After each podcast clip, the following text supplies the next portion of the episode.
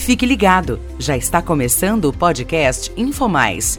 É a Corsan levando mais informação toda semana, onde você estiver.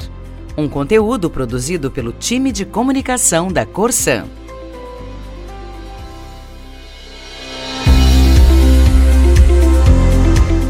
Olá! O podcast InfoMais, esse mesmo, que sai toda sexta-feira, foi escutado quase 8 mil vezes em 2022. Ao longo do ano passado, o podcast teve 50 episódios e falou de vários temas que têm relevância para a vida profissional e pessoal dos colegas.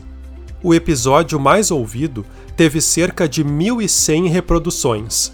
Foi veiculado no dia 23 de dezembro abordando as perspectivas para os funcionários no contexto de privatização.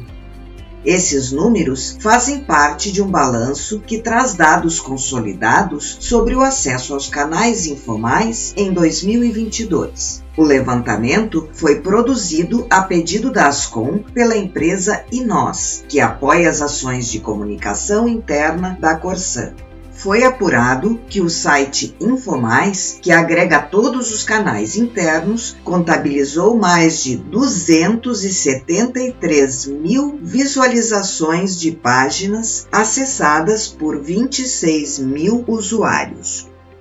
Desde o início do ano, houve um aumento no número de acessos ao site, o que demonstra a construção do hábito de visita aos canais Infomais.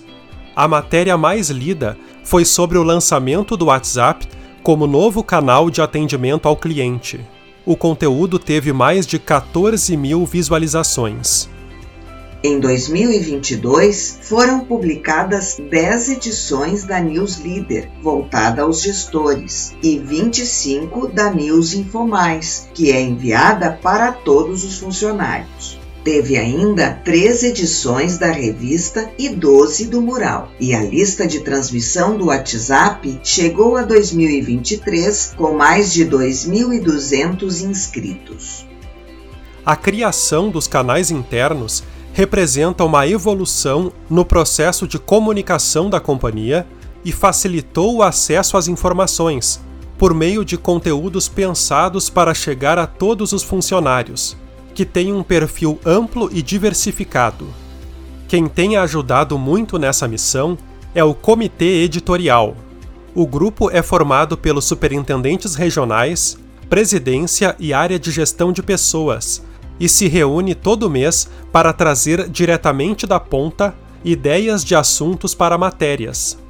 Os multiplicadores de comunicação espalhados pelo Estado uma iniciativa inovadora criada em parceria com a SUGEP, também são fundamentais no apoio à operação dos canais.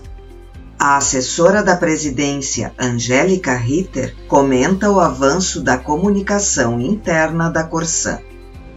O processo de comunicação interna ele teve uma evolução muito grande nos últimos anos na companhia, com o apoio do presidente, de todos os diretores e, e sob a coordenação do time de comunicação a gente vem conseguindo construir uma sintonia entre as áreas para levantar as informações. Isso faz com que as matérias representem muito mais a realidade do que acontece lá na regional, na unidade, lá no interior.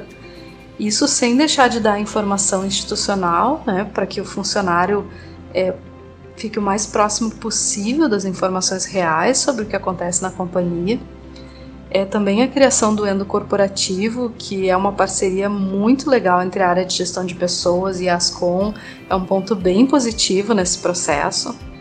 Bem, pela primeira vez a companhia tem tanta informação disponível para o funcionário e de uma forma qualificada, com campanhas específicas, canais bem estruturados e os espaços para as pessoas se verem e saberem o que está acontecendo. É, com certeza avançamos e isso se reflete nos resultados dos acessos aos canais, né? Agora é seguir trabalhando para que essa conexão seja cada vez maior. Lembrando que os canais internos são a News Infomais, a News Leader, o site, o mural, a revista, a lista de transmissão no WhatsApp e o podcast, que hoje vai ficando por aqui. Para saber mais sobre a retrospectiva e o processo de consolidação dos canais, acesse matéria completa no site Infomais. Até o próximo episódio. Tchau!